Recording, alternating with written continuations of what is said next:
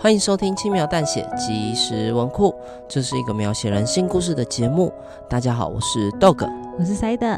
之所以会叫即时文库，代表系列内容将是更短、更轻便的小故事，就像即时商品一样，打开就能服用。本集的故事是谢谢你把我养大，那我们的故事就开始喽。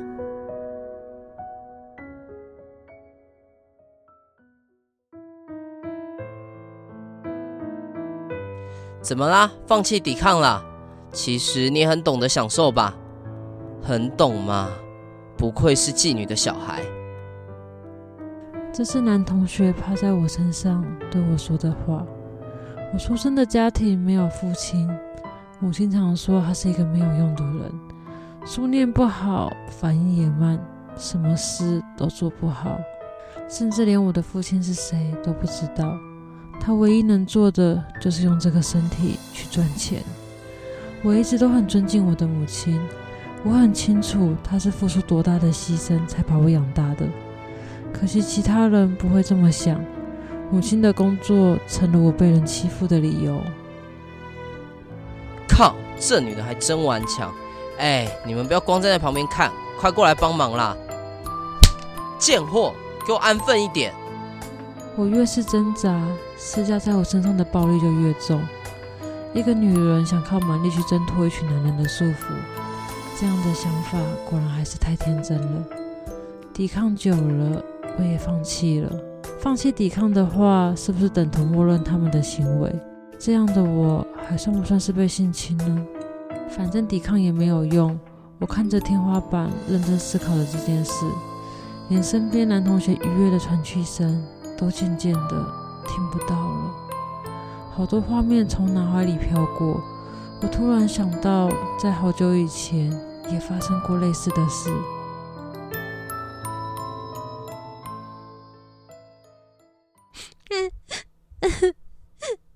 来来来看我的！哦，我打到手了，加五分。哎、欸，我也打到肚子了，加五分。好痛啊！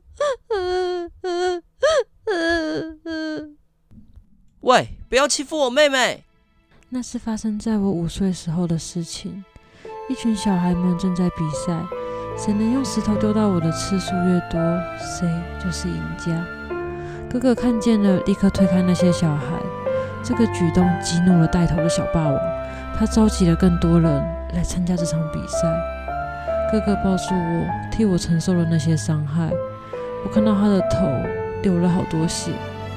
之后，我还为了这件事情哭了一整天。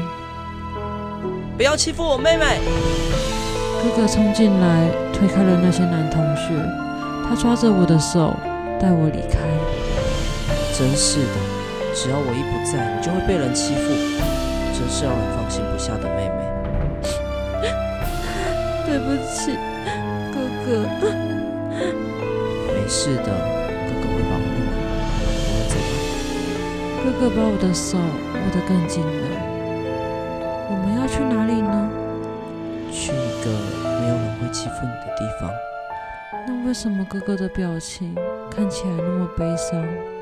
因为连你也走了，妈妈就是孤单一人了。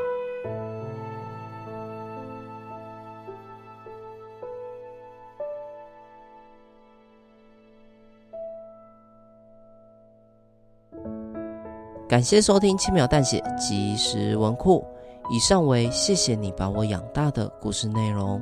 如果你喜欢我们的故事，可以订阅我们，或在 Apple Podcast 留言区跟我们互动。也欢迎大家追踪我们 FB IG 轻描淡写，里面有很多延伸的小故事。如果听众有什么特别希望我们翻录成 Podcast 的小故事，甚至是投稿创作给我们，都欢迎私讯或留言让我们知道哦。